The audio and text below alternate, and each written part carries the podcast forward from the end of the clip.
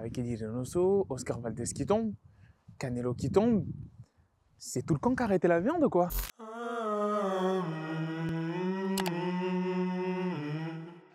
Hey yo, bienvenue dans le podcast The GOAT MMA Boxing. J'espère que vous allez bien les GOATs, vous passez un excellent week-end et que surtout vous avez suivi la magnifique soirée de combat qui s'est passée, que ce soit en MMA ou en boxe anglaise, parce que là, il y a énormément de choses à dire. Alors dans cette vidéo, on va parler boxe anglaise, catégorie late heavyweight, et on va parler de cette débâcle, de la chute du roi numéro 1, pound for pound, Saul Canelo Alvarez. Bah écoutez, j'ai pas eu le temps de faire cette analyse-là malheureusement parce que j'étais énormément pris à vous concocter de magnifiques interviews qui sortiront la semaine qui arrive, la semaine prochaine. Donc c'est pour ça que j'ai pas forcément eu le temps de faire toutes les analyses. Du coup, je vais pas forcément être très très dur sur Canelo dans cette analyse-là. On va essayer de relativiser et d'expliquer bah, qu'est-ce qui n'a pas fonctionné, surtout face à ce Dimitri Bivol, ce monstre hein, euh, qui a magnifiquement défendu sa ceinture WBA des light heavyweight. Alors là, forcément, on peut se poser des questions. Parce que pour ceux qui ont regardé le combat, bah, on a l'impression que c'était pas le même Canelo en termes d'impact de coup, en termes de vitesse, en termes d'anticipation, il était même dépassé. C'est-à-dire que ça va au-delà de la catégorie de poids. Euh, sur le ring, il n'était pas vraiment lui-même, il était extrêmement, comment dire, frustré. Frustré assez rapidement, plus, plus rapidement que d'habitude. C'est-à-dire que moi, j'avais eu certains signaux face à Caleb Plant, parce que ça aurait été difficile s'il ne l'avait pas mis KO, je pense à la décision, même si je pense qu'il lui aurait donné. Mais là, c'est une décision unanime unanime. Tous les juges étaient d'accord il faut aller la chercher. Hein. La décision unanime à Vegas contre un Canelo. Même Gennady Golovkin, à un moment, moi je pense qu'il aurait dû avoir une victoire, il ne l'a pas eu. Donc là, c'est que vraiment Dimitri Bivol l'a surclassé. Et c'était moche à voir. Dans le titre de la vidéo, j'ai mis sans la viande mexicaine. Bah, on peut croire que c'est un pic hein, au Clan Butterol ou autre. Non, non, c'est vraiment littéral. Là, c'est au sens littéral du terme. il a arrêté la viande. Pour ceux qui ne le savent pas, euh, Canelo Alvarez, lorsqu'il s'est préparé pour ce combat-là, il a entamé un régime vegan. Donc ce choix est assez questionnable. On peut se poser des questions sur ce choix, sur le timing de ce choix-là. Et moi, je pense personnellement que ce n'était pas une très très bonne idée. Mais avant de continuer, je compte dire, je vais être honnête avec vous, j'ai pas fait l'analyse, du coup je vais être honnête avec vous. Je pensais que Canelo, je faisais partie de ceux qui pensent que Canelo bah, allait gagner ce combat-là. Je pensais qu'il allait dominer Bivol. Voilà. Je pensais qu'en termes euh, de qualité technique, il était supérieur, plus rapide. Ça allait être compliqué, certes, parce que c'est pas sa catégorie de poids. C'était nouveau pour lui. Mais je pensais qu'il allait gagner ce combat-là, et même avec facilité. Mais c'était sans compter le fait que moi je pensais que c'était faux en fait quand je voyais sur les réseaux parce que j'avais pas vraiment recherché toutes ces sources là mais j'ai vu sur plusieurs posts notamment Instagram et Twitter qu'il était dans un régime vegan. Et là, je me suis posé, j'ai commencé à vraiment me poser des questions parce que si c'est vraiment le cas, c'est problématique. c'est très problématique de passer dans un régime vegan alors qu'on compte justement monter de catégorie. Alors moi, j'ai rien contre les véganes parce que plot twist, j'en suis un depuis deux ans et demi. depuis deux ans et demi, je suis vegan. Je suis passé de 94 kilos à 78 kilos en l'espace d'un an. Donc, euh, c'est pour vous dire que je sais de quoi je parle. Surtout pour les sports de combat. En termes d'impact de coup, en termes de prise de masse, de tonicité. Surtout quand on le fait, on va dire n'importe comment. Moi, je l'ai fait n'importe comment au début. Lui, je pense qu'il était extrêmement bien suivi. Mais c'est pas ça le problème. Le problème, c'est que c'est dans, on va dire, il y avait une incohérence dans son objectif et dans la manière dont il a entrepris euh, sa prise de poids. Je m'explique.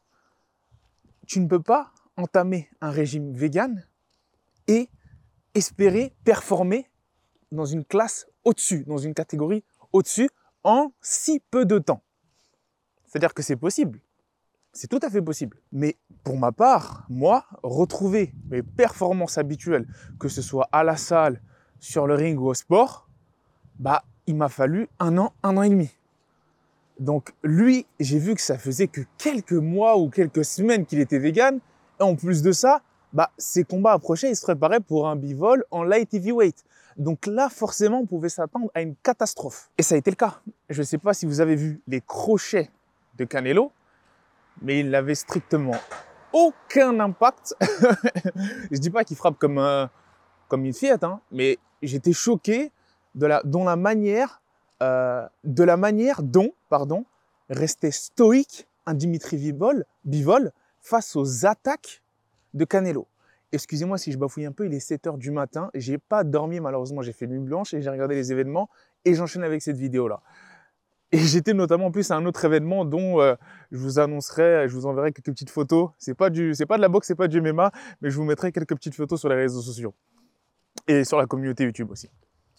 Alors là, pour revenir à ce combat-là, on voit que c'était assez problématique parce que ses coups, en général, lorsqu'il est, on va dire, surclassé techniquement, même si c'est rare, on, va dire au début de la, en termes de stratégie, lorsque Canelo est surclassé, il arrive à accélérer sur les derniers rounds, à lâcher ce power punch et à se débarrasser de son adversaire. Comme il l'a fait avec un Caleb Plant. C'est l'exemple parfait.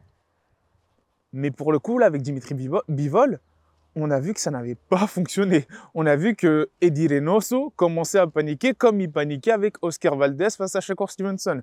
On a vu que là, il n'y avait plus trop de solutions. C'était compliqué.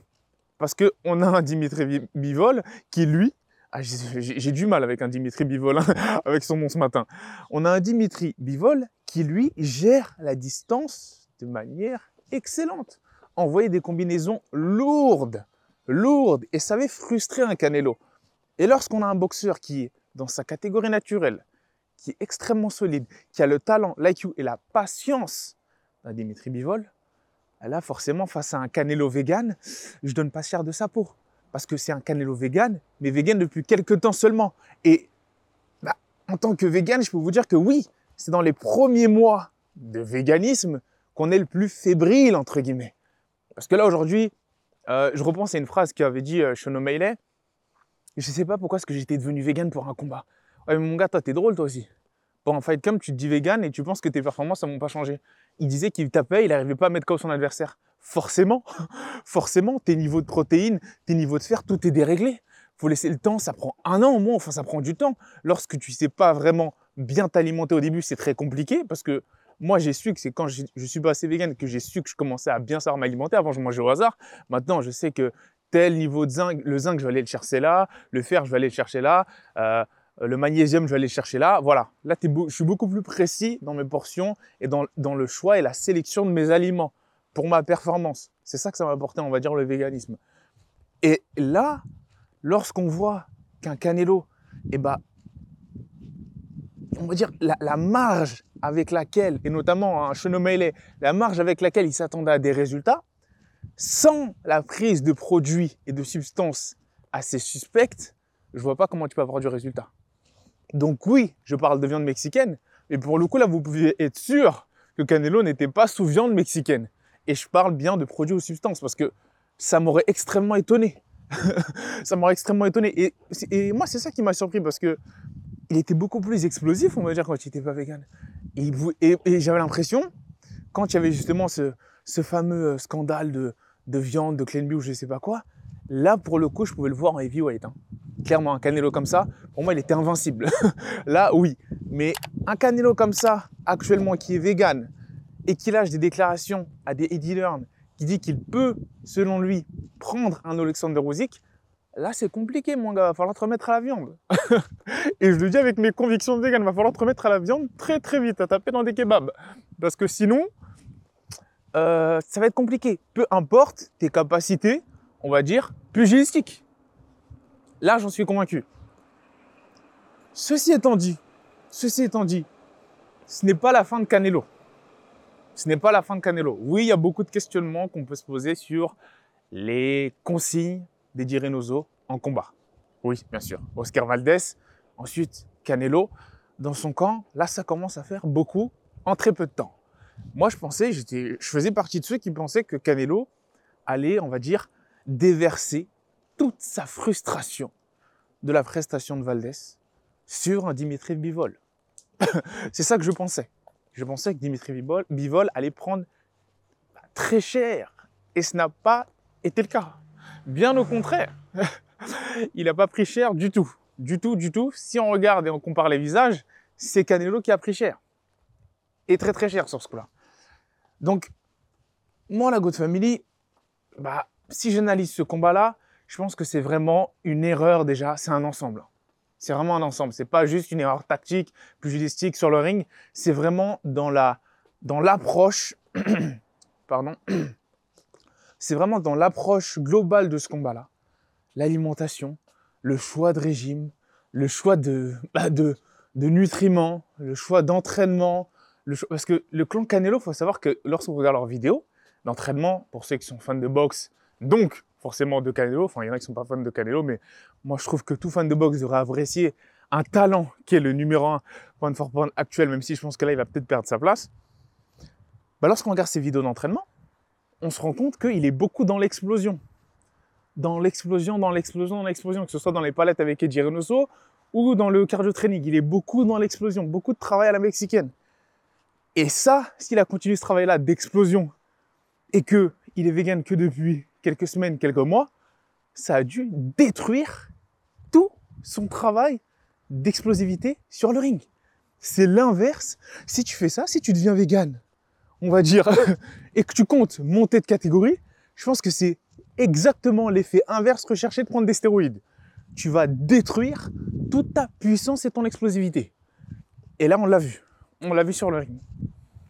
Donc c'est vraiment assez paradoxal hein, qu'en tant que, que vegan, je critique le choix d'un autre être d'avoir été vegan pour le coup, parce que là, je pense que Canelo, bah, t'as flopé, t'as flopé. Mais ce que j'apprécie énormément chez Canelo, c'est qu'il se trouve aucune excuse.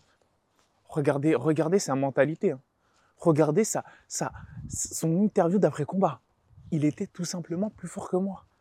Tout simplement, ce soir-là. Il y a la clause de rematch.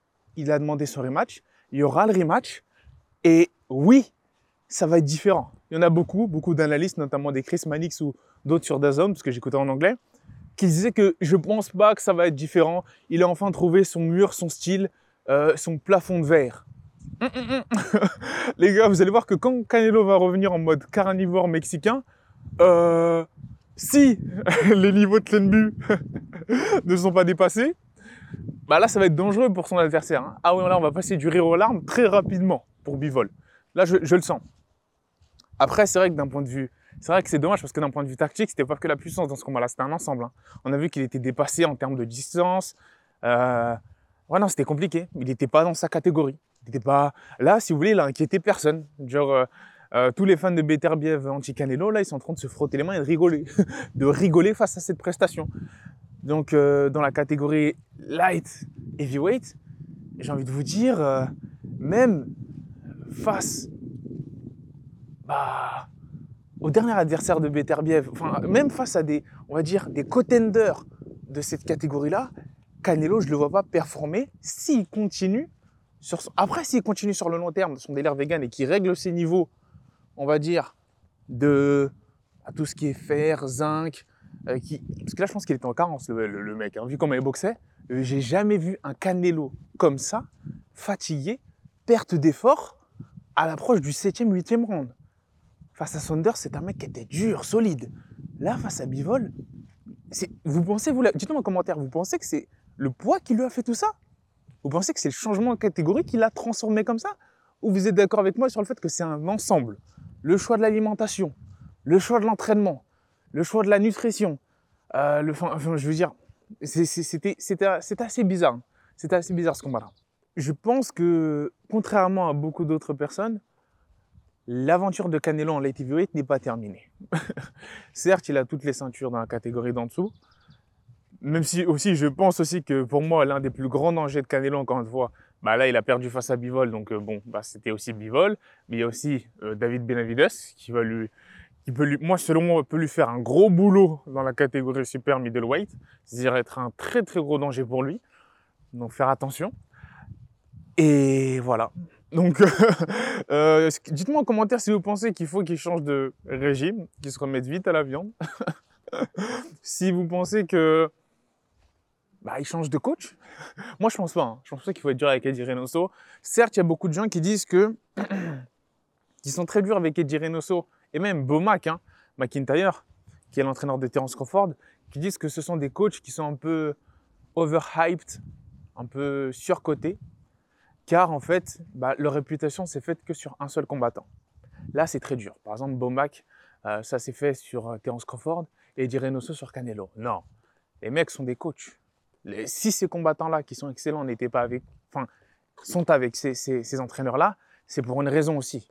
Vous comprenez? S'ils ont fait cette aventure-là, c'est qu'ils ont su apprendre des choses. Sinon, Canelo se serait barré, Terence Crawford se serait barré. Non, ce sont des coachs qui ont de réelles aptitudes et apportent énormément de choses. Eddie Reynoso, je ne pense pas que ce soit une fraude. Euh, Brian McIntyre, je ne pense pas que ce soit une fraude. Mais avec les récentes prestations d'Eddie Reynoso, on peut se poser des questions. On peut se poser des questions. Oui, il y en a beaucoup qui se posent des questions sur ces entraîneurs qui n'ont qu'un seul combattant star, superstar. Mais là, avec, euh, avec Eddie Reynoso, Oscar Valdez qui tombe, Canelo qui tombe, c'est tout le camp qui a arrêté la viande, quoi. On peut se demander ce qu'ils ont arrêté. Sur ce, moi, c'était juste une petite vidéo réaction pour vous donner un peu ma perspective sur ce combat-là. Et je pense que, outre le, problème pugilistique, la technique, la boxe, bah, c'est vraiment un problème d'ensemble qui a, entre guillemets, creusé la tombe de Canelo sur ce combat-là. Il a auto-creusé sa défaite. Ça n'enlève rien au mérite de Bivol parce que même sous viande, en vrai de vrai, je pense qu'il y a des chances, qu'il y a beaucoup de chances qu'il l'aurait battu. Hein. Il a battu toutes les odds. Et aussi, ça montre la désillusion hein, du public euh, vis-à-vis de la boxe anglaise, vis-à-vis -vis de Canelo. On le voit un peu comme un dieu de la boxe parce que même arrivé au dixième, neuvième round, dans les commentaires américains, ils disaient que les odds n'avaient toujours pas changé. Les gens voyaient toujours Canelo retourner le combat. Alors que moi, après le septième, sixième, je me suis dit, ah non, ça pue. Hein. Ah, ah, ah, ah, ah. Je donnais déjà pas beaucoup de rounds à Canelo. Je me suis dit, ah, je pense que ce combat-là, il va le perdre. Les odds, normalement, elles auraient dû changer, switch très, très rapidement. Ça n'a pas été le cas. C'était juste pour euh, voilà, réagir à ça. Dites-moi en commentaire ce que vous en avez pensé. Euh, moi, je pense que son aventure n'est pas terminée mais qu'il va falloir peut-être qu'il se remette à la viande. ah là là là là là là là là là là. Qu'est-ce que je dis en tant que vegan? Oh là là, catastrophe, blasphème. Mais vous m'avez compris. En tout cas, qu'il remette ses niveaux, quoi. Ou qu'il remonte pas son ring avant d'avoir réglé et de, s'être adapté à son régime. Parce que tu peux pas, surtout quand tu fais des sports de haut niveau extrêmes comme celui-ci, bah, continuer à vouloir performer en changeant drastiquement ton régime de la sorte. Ça ne marche pas comme ça.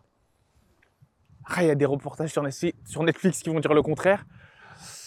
Hmm, je sais pas. En tant que vegan, moi, non plus, je sais pas. Avec ma propre expérience, on va dire, mon expérience personnelle.